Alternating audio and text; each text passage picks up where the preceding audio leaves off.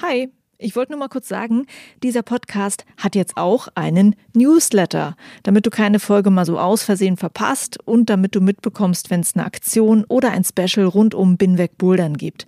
Den Newsletter, den findest du auf meiner Steady-Seite, das ist steadyhq.com slash binwegbouldern und natürlich auch auf binwegbouldern.de. Das war's, viel Spaß mit dieser Folge. Im Bouldern hatte ich vermutlich bis jetzt so den äh, Wettkampf meines Lebens. Und was es natürlich dann für mich dann den Druck massiv rausgenommen hat, weil ich wusste, okay, ich muss jetzt im Lied nicht mehr so krass performen, damit ich mich für Olympia qualifiziere. Alex ist ein Athlet, der unglaubliche physische Fähigkeiten hat. Ich glaube ernsthaft, dass er wahrscheinlich einer der fittesten, wenn nicht der fitteste ist. Jan ist, ist wirklich ein Athlet, der weiß ganz genau, wie er Weltcups gewinnt. Wie bei vielen Dingen so im Leben ist es immer leicht, erstmal dagegen zu sein. Ich kann mich noch erinnern, dass zu Beginn ein Adam Ondra sehr laut gesagt hat, unter diesem Format ist er nicht bereit, dort mitzumachen. Ich habe ihn jetzt sehr intensiv in Toulouse erlebt und ich glaube, da gibt es momentan nichts, was wichtiger wäre. Hi und willkommen zu Folge 90 von Bin weg Bouldern. Ich bin Juliane Fritz und in dieser Folge geht es um die Premiere, das erste Mal Klettern bei den Olympischen Spielen. Ich habe für diese Podcast-Folge mit drei Menschen gesprochen, die ganz nah dran sind am Geschehen im Klettersport rund um Olympia. Mit Alex Megos, dem ersten deutschen Kletterer, der sich für Olympia qualifiziert hatte, mit DAV-Bundestrainer Urs Stöcker und mit Johannes Altner, der unter anderem als Jurypräsident für die IFSC arbeitet. Das heißt, es gibt für dich spannende Einblicke, wie es den Athletinnen und Athleten geht, was Olympia für unseren Sport bedeutet und du erfährst, warum man extra für Olympia das Olympic Combine Format erfunden hat. Das und mehr in dieser Folge. Ein ganz großes Dankeschön geht raus an den Deutschen Alpenverein, denn diese Podcast-Folge ist in Kooperation mit dem DAV entstanden und erscheint zugleich auch im Podcast des DAV, dem Berg-Podcast. Bevor es in die Folge geht, noch etwas in eigener Sache. Ich mache jetzt gemeinsame Sache mit der Boulder Bundesliga. Die Saison startet bald und ab dieser Saison werde ich für die Boulder Bundesliga einen neuen Podcast machen. Also neben Binweg Bouldern noch ein Boulder Podcast. Das ist der Techniker Boulder Bundesliga Podcast. Der ist jetzt in allen Podcast-Apps und Streaming-Portalen verfügbar und erwartet darauf, von dir abonniert und gehört zu werden. Ich freue mich, wenn du auch in dem Podcast mit dabei bist. Und ich freue mich, wenn du den Binweg Bouldern Podcast unterstützt. Denn die Arbeit an diesem Podcast hier wird zum Großteil von Hörerinnen und Hörern finanziert. Mit einem Crowdfunding auf der Plattform Steady. Danke an alle, die da mitmachen und diese Arbeit hier möglich machen. Wenn du magst, schau auch mal bei meinem Steady Crowdfunding vorbei. Vielen Dank dir und jetzt ab in die Folge.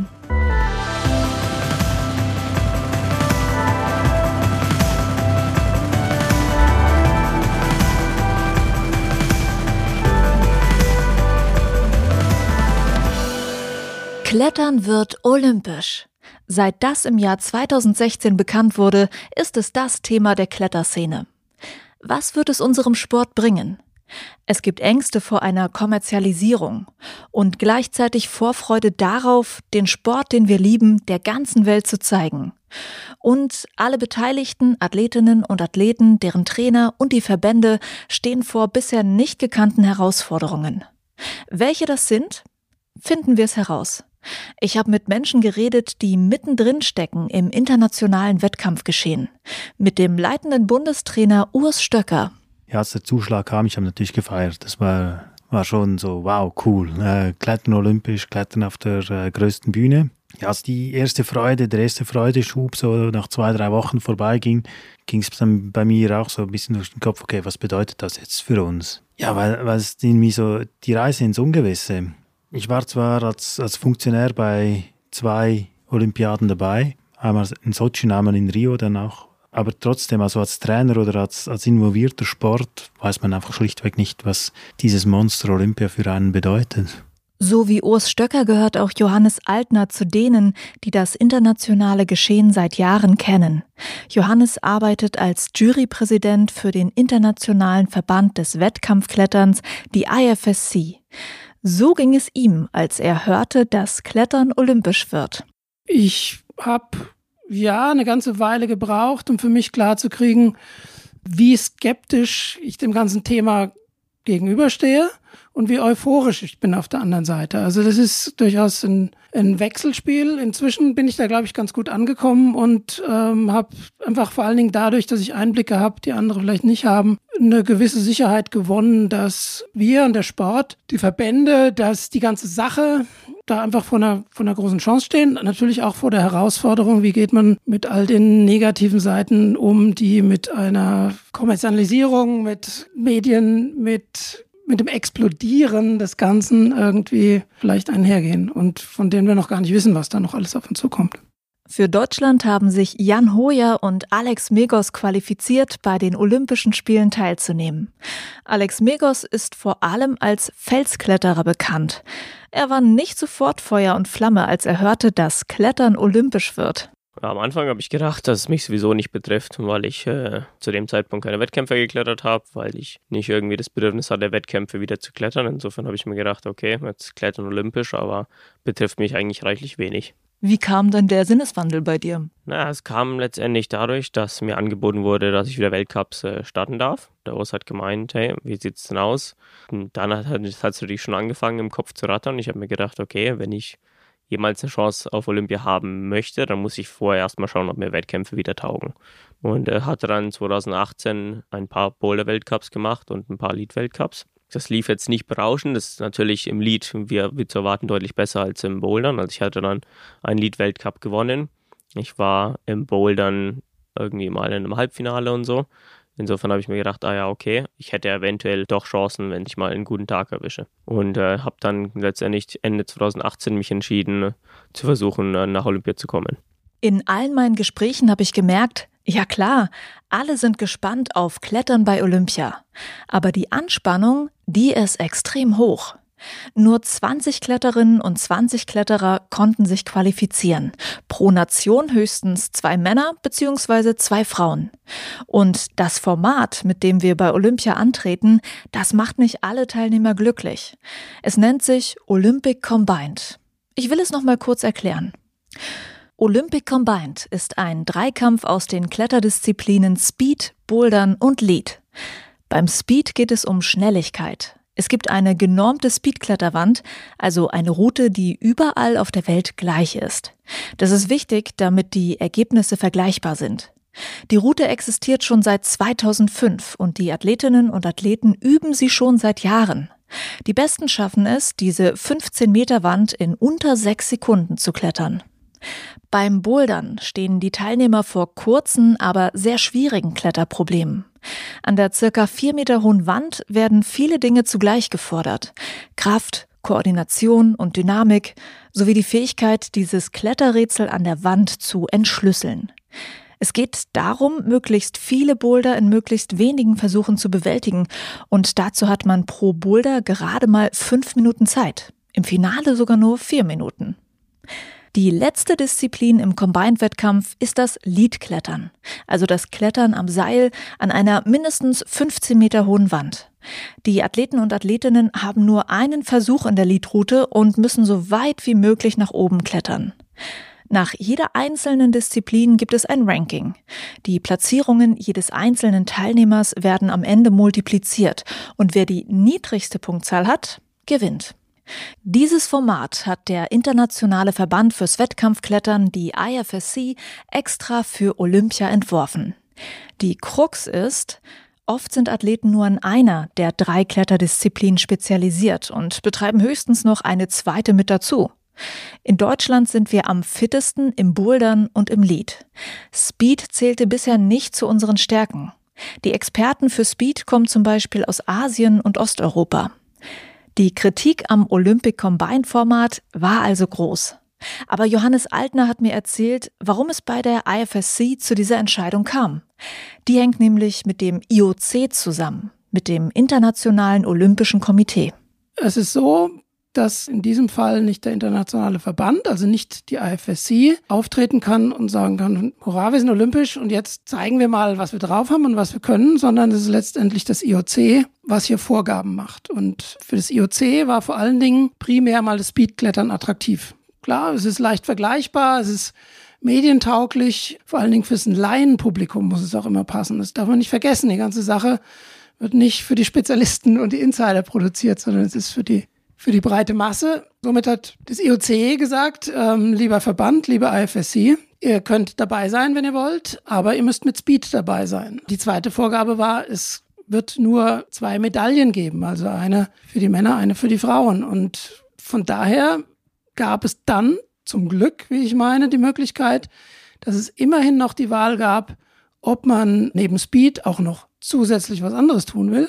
Es hätte genauso gut jetzt Speed und Lead sein können, es hätte Speed und Bouldern sein können, aber irgendwas hätte immer gefehlt. Und ähm, die IFSC wollte einfach zeigen, was der Klettersport hergibt. Lange Diskussion, aber am Ende ganz klare Entscheidung. Wir wollen die eine Medaille so vergeben, dass alle drei Disziplinen gleichermaßen präsent sind. So fiel die Entscheidung auf ein Combined-Format. Johannes Altner darüber, warum Klettern bei Olympia im Combined-Format stattfindet. Ich habe ihn gefragt, ob er das Gefühl hat, dass die Skepsis gegen Olympic Combined inzwischen weniger geworden ist. Ich glaube schon, dass die Skepsis weniger geworden ist und wie bei vielen Dingen so im Leben ist es immer leicht, erstmal dagegen zu sein oder kritisch und skeptisch zu sein. Ich glaube, es ist auch gesund und wichtig. Aber gleichzeitig, glaube ich, kriegen immer mehr Leute mit, ja, wie spannend das Ganze ist. Inzwischen ist einfach mehr dazu bekannt. Inzwischen hat man ein besseres Bild davon, was da jetzt passiert. Immer mehr Leute äh, haben schon mal einen Wettkampf in dem entsprechenden Format erlebt.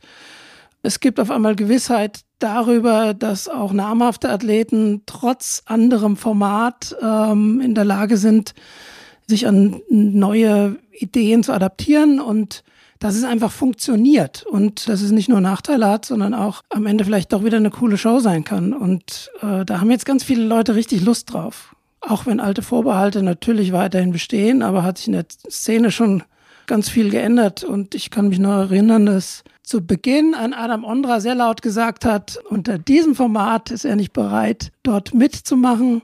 Ich habe ihn jetzt sehr intensiv in Toulouse erlebt und ich glaube, da gibt es momentan nichts, was wichtiger wäre als dort mitzumachen mit diesem Format. Dazu noch eine spannende Info.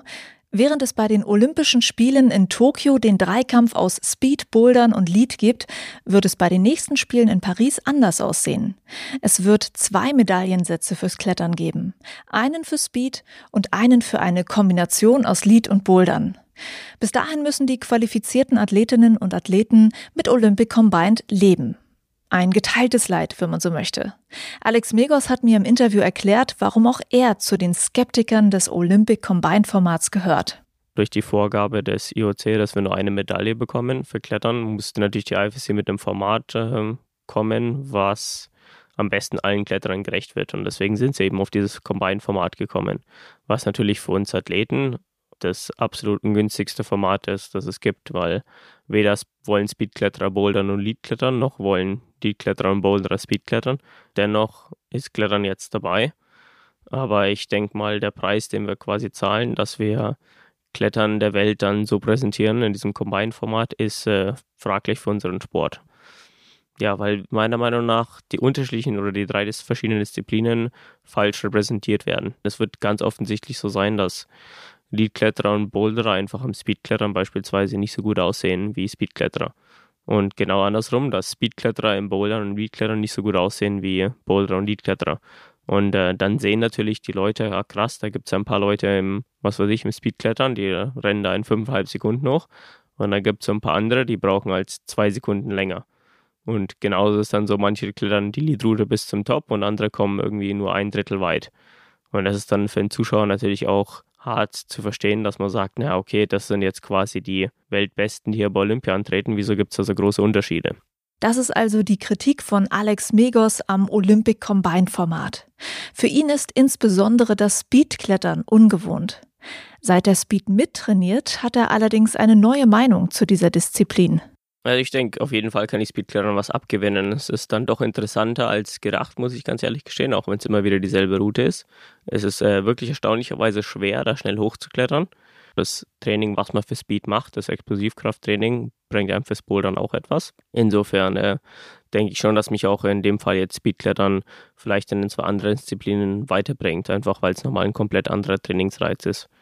Und ähm, ja, ich denke, es ist wirklich auch mal interessant zu sehen, mit welchen Problemen so die Speedkletterer zu tun haben, was deren Schwierigkeit ist und so weiter. Man hat da, denke ich, früher gar nicht so den Einblick gehabt, wenn man jetzt Speedklettern zugeschaut hat und denkt sich, naja, die klettern ja immer nur dieselbe Route, wie schwer kann das schon sein? Ich denke, wenn man das selber so ein bisschen intensiver macht, dann realisiert man auch, okay, da wirklich irgendwie in fünfeinhalb Sekunden hochzuklettern ist echt richtig verdammt schwer. Dadurch hat man auch gelernt, Speedkletterer mehr zu akzeptieren und auch zu respektieren, was sie machen. Es war ja früher wirklich so, dass man mit den Speedkletterern sich nie unterhalten hat. Und jetzt klettern natürlich die Speedkletterer auch mit beim Bouldern beim Lead und genau andersrum wie beim Speed. Insofern ist da zwangsläufig mehr Interaktion zwischen den Athleten, was denke ich mal ziemlich cool ist. Das, was Alex hier erzählt, das habe ich auch in Gesprächen mit anderen Wettkampfkletterinnen und Kletterern gehört.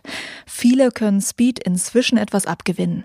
Aber trotzdem, alle drei Disziplinen zugleich zu trainieren ohne zu große Einbußen in seiner Kerndisziplin zu machen, das bleibt eine Herausforderung. Das Trainerteam des DAV versucht die Athletinnen und Athleten bestmöglich auf diese ungewöhnliche Kombination vorzubereiten. Nationaltrainer Urs Stöcker erklärt, wie er dieses Training angeht. Gut, ich kann jetzt von den Athleten sprechen, mit denen ich so ein bisschen zusammenarbeite. Wie gesagt, konzentrieren wir uns so ein bisschen auf die Kerndisziplinen. Das, dort geht das Training auch in, dem Rahmen weiter, wie es ihre Spezialdisziplin wäre. Wir versuchen dann einfach die anderen Disziplinen so ergänzend dazu zu tun, also so, dass sie sich auch nicht stören. Um das geht es vor allem. Gibt es eine Reihenfolge, die sinnvoll ist? Schnellkraft kommt vor Maximalkraft, kommt vor Ausdauer. Dann heißt Speed ist immer so, dass wir das versuchen nach einem Ruhetag zu machen, um die wirklich die Spritzigkeit zu haben die Maximalkraft auch so wenig ermüdet wie möglich. Also das heißt, die Speed Session dementsprechend kurz zu machen, dass man dann nachher im Maximalkraftbereich nicht große Einbußen hat. Und natürlich im Kraftausdauerbereich kann man je nachdem schon ein bisschen angeplättet rein, aber je nachdem, wenn man sagt, okay, wir machen mal eine qualitativ hochstehende Kraftausdauereinheit, heißt das auch, dass man mal unbelastet reingeht. Also sicher muss man im Gesamtumfang jetzt für die Einzeldisziplin Abstriche machen. Ich denke aber, dass diese Variation des Trainings und die Vielfalt des Trainings über alle Disziplinen, dass das auch für den Kopf ein bisschen befreiender ist, dass man nicht immer an, an etwas arbeiten muss und andererseits auch gewinnbringend ist der rein von den Fähigkeiten her. Wenn du jetzt zurückblickst auf die Arbeit mit den Athleten, wie es jetzt passiert ist, was sind die größten Herausforderungen, um die vorzubereiten dafür? Das ist natürlich ein, ein steter Prozess, hat einerseits die Schwächen zu analysieren, in die, in die Kommunikation zu treten mit den sehr erfahrenen Athleten. Ich meine, Jan und Alex wissen ganz genau, wie sie trainiert haben, dass sie so stark werden. Es ist herausfordernd, mit ihnen zu kommunizieren, dass, dass man die eigenen Ideen auch ihnen so ein bisschen rüberbringen kann, auch im Hinblick darauf, halt sie zu entwickeln oder ihnen zu helfen, was jetzt alles noch fehlt oder fehlen könnte. Ja dass wir dort gemeinsam an diesem Ziel arbeiten. Das sind ja nicht nur wir Trainer und die Athleten, sondern es sind auch eben noch die Trainer, mit denen sie sonst noch zusammenarbeiten, sei es Physiotherapeuten oder eben persönliche Trainer. Das ist natürlich ein Riesennetzwerk. Oder auch Routenbauer.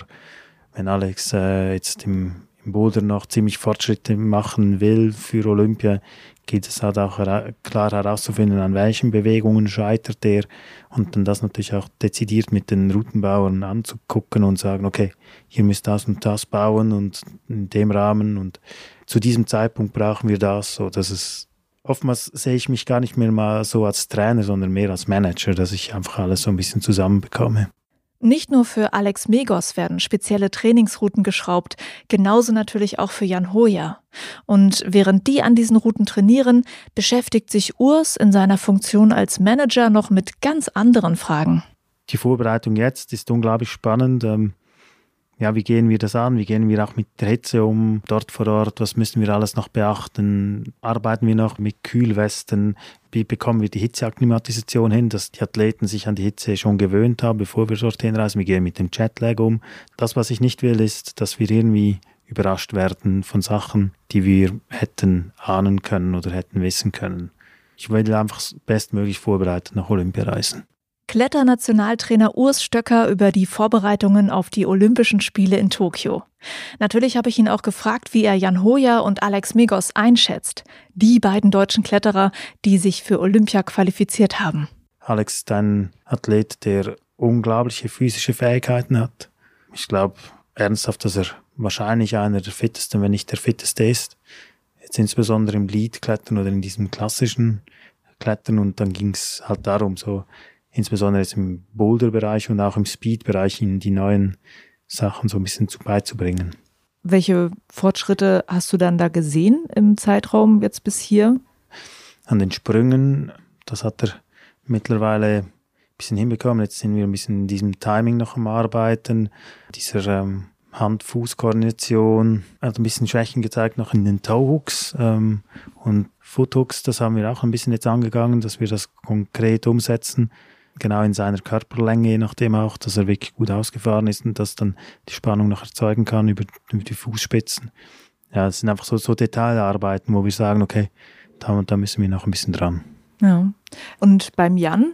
Gut, Jan ist, ist wirklich ein Athlet, der weiß ganz genau, wie er Weltcups gewinnt. Der hat eine Riesenerfahrung, hat auch das ganze Training bis jetzt großteils selbst gestaltet. Also der hat selber einen Plan, wie er dahin kommt. Dort ist es eher so ein bisschen im gemeinsamen Dialog noch Ideen zu entwickeln oder ihm vielleicht Ideen auf den Weg zu geben, wo vielleicht noch Sachen möglich sind. Also dort haben wir uns vor allem im konditionellen Rahmen ein bisschen unterhalten, auch so im Lead-Bereich. Wie kann er mit seiner sich sehr maximalkräftigen Statur und eher, eher so ein bisschen halt schwer, jetzt für einen Leadkletterer und groß, ja, wie kann er sich da im, in der Disziplin Lead verbessern? Also Speed war von vornherein klar, das wird nicht so das Thema sein, da konnte er auch relativ schnell weit nach vorne kommen.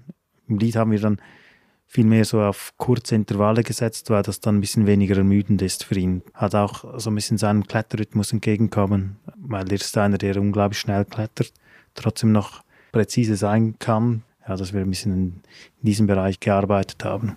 So schätzt also Kletternationaltrainer Urs Stöcker, Jan Hoja und Alex Megos ein. Ich habe auch mit Alex selbst darüber geredet, wie er die Vorbereitungen auf die Wettkämpfe empfindet. Und zwar vor dem Hintergrund, dass er eigentlich Felskletterer ist und lange keine Wettkämpfe mehr gemacht hatte. Ich wollte wissen, ob er den Reiz am Wettkampfklettern inzwischen wiedergefunden hat. Der größte Reiz ist tatsächlich, dass es eher so ein äh, Mindgame ist, als wirklich jetzt eine physische Herausforderung zwangsläufig oder zumindest nicht nur eine physische Herausforderung. Ich habe öfter mal das Gefühl, beim Draußenklettern oder beim Trainieren, da sind halt viele Sachen einfach so reine Fitness. Und dann geht es ganz oft drauf, okay, wenn ich halt die Route klettern kann, dann kann ich sie halt klettern und sicher, dann ist es auch so ein bisschen ein Mindgame, okay, wie lange wird es dann dauern und ähm, verliere ich dann nicht die Nerven und komme ich dann auch tatsächlich hoch am Ende. Aber man hat, ich sag mal, immer einen zweiten Versuch. Und man kann letztendlich auch den Zeitpunkt wählen, an dem man einsteigen möchte, an dem man diese Route versuchen möchte. Beim Wettkampf ist halt das Interessante, dass quasi der Zeitpunkt gegeben ist. Das heißt auch, wenn du dich schlecht fühlst an einem Tag oder wenn du nicht gut drauf bist, musst du Wettkämpfe starten. Vor allem dieser Faktor, dass man beim Boulder nur fünf Minuten hat, beim Leadklettern nur einen Versuch, der baut natürlich massiven Druck auf, weil man sich denkt, na toll, jetzt habe ich hier eine ganze Saison darauf hingearbeitet und jetzt kommt alles irgendwie, bricht sich runter auf diese fünf Minuten, die ich auf der Matte stehe. Und es dann quasi schaffen, sein ganzes Trainiertes und sein ganzes Können in den fünf Minuten noch an die Wand zu bringen. Das war etwas, was ich so damals nicht viel Erfahrung mit hatte und was auch ein interessanter Aspekt des Kletterns ist, meiner Meinung nach. Wie gehst du für dich am besten damit um, mit diesem Moment, dieses, okay, ich habe jetzt nur einen Versuch oder ich habe halt nur so und so viele Minuten? Hast du einen guten Weg gefunden? Nee, also ich habe noch keinen richtig guten Weg für mich gefunden. Ich denke schon, dass die Richtung ganz klar ist, in die es gehen muss. Und zwar letztendlich muss es dir egal sein. Das funktioniert öfter mal, witzigerweise, erstaunlicherweise echt gut. Also wenn man das Gefühl hat, okay, ich habe zwar jetzt diese fünf Minuten und eigentlich mein ganzes Training der letzten Monate bricht sich auf diese fünf Minuten runter, muss es einem egal sein, ob es gut geht oder nicht. Dann hat man einen befreiten Kopf und kann letztendlich ganz befreit aufklettern, was öfter mal viel, viel besser ist, als äh, verkrampft zu sein. Aber ähm, natürlich, wenn man so viel Zeit investiert hat, dann zu sagen, okay, wenn ich jetzt wirklich beim Wettkampf bin, dass es mir egal ist, wie es ausgeht, ist natürlich auch nicht ganz leicht. Letztendlich hat Alex es ja geschafft. Bei der Weltmeisterschaft 2019 in Japan war er der erste deutsche Kletterer, der sich für Olympia qualifiziert hatte. Ich habe Alex gefragt, wie es ihm dort ging, als er realisiert hatte, er hat das Ticket für Olympia. Ah, natürlich geht es einem super gut. Also ich hatte natürlich an dem Tag auch in der, das war quasi in der Combine-Qualifikation bei der WM, war es dann auch so, dass ich einen sehr, sehr guten Tag erwischt hatte. Im Bouldern hatte ich vermutlich bis jetzt so den äh, Wettkampf meines Lebens. Hat sich einfach gut angefühlt. Ich bin die Boulder hochgeklettert und äh, war dann am Ende Erster im Bouldern. Und was ist natürlich dann für mich oder für meine starke Disziplin, das Leadklettern, den Druck massiv rausgenommen hat, weil ich wusste, okay, ich muss jetzt im Lead nicht mehr so krass performen, damit ich ähm, mich für Olympia qualifiziere. Das war dann schon ja, mega cool, weil man sich denkt, okay, ich hatte jetzt quasi anderthalb Jahre lang oder zwei Jahre lang in Wettkämpfe investiert und äh, ich habe eigentlich so oft eins aufs Maul bekommen, sage ich mal, vor allem im Bouldern, dass ich mir denke, krass, ich habe es jetzt tatsächlich geschafft, auch wenn ich am Anfang nicht so wirklich dran geglaubt habe. Nachdem du jetzt den Weg bis hier gegangen bist, könntest du jetzt schon sagen, ob du Bock hast, das nochmal zu machen für Paris? Boah, ey, also wenn ich überlege, dann bin ich in Paris, bin ich dann 31 und mal ganz ehrlich, also ich möchte mir im Moment, im Endeffekt möchte ich mir da gar keine Gedanken drüber machen im Moment. Ich möchte also erstmal die Olympischen Spiele rumbringen und danach gehe ich erstmal Felsklettern. Das kann ich mir immer noch überlegen. Ne? Okay, bleiben wir bei Olympia im Jahr 2021. Ein Thema kam da noch zur Sprache in meinen Interviews mit Alex, Johannes und Urs. Olympia bringt nicht nur ein ungewöhnliches Format, neue Wege zu trainieren und mehr Wettkampfdruck, alle drei haben unabhängig voneinander auch die neue Medienaufmerksamkeit erwähnt. Dass mit Olympia plötzlich Medien über sie und über das Klettern berichten, in denen Klettern eigentlich vorher keine Rolle gespielt hatte. Dieser neue Medienrummel ist mehr und mehr spürbar, seit es auf Olympia zugeht. Johannes Altner hat es zum Beispiel in seiner Rolle als IFSC-Jurypräsident gemerkt, dass sich die Wettkämpfe verändern, wenn mehr Medienvertreter vor Ort sind. Wenn ich an die Jurypräsidentenrolle denke, dann sehe ich vor allen Dingen, wie sich die Events entwickelt haben in der letzten Zeit. Von der Organisation her, dass wir bei so einem Event auf einmal Zeitpläne haben, wo dann auf einmal Sekunden unter Umständen eine Rolle spielen. Das äh, hätte ich mir vor ein paar Jahren nicht vorstellen können und vor 15 Jahren hätte ich da habe ich erst gedacht, naja, die Dinge dauern so lange, wie sie dauern. Und wenn man Verzug im Zeitplan hat, dann ist es halt so. Geht ja ums Klettern und alles andere muss sich dem unterordnen.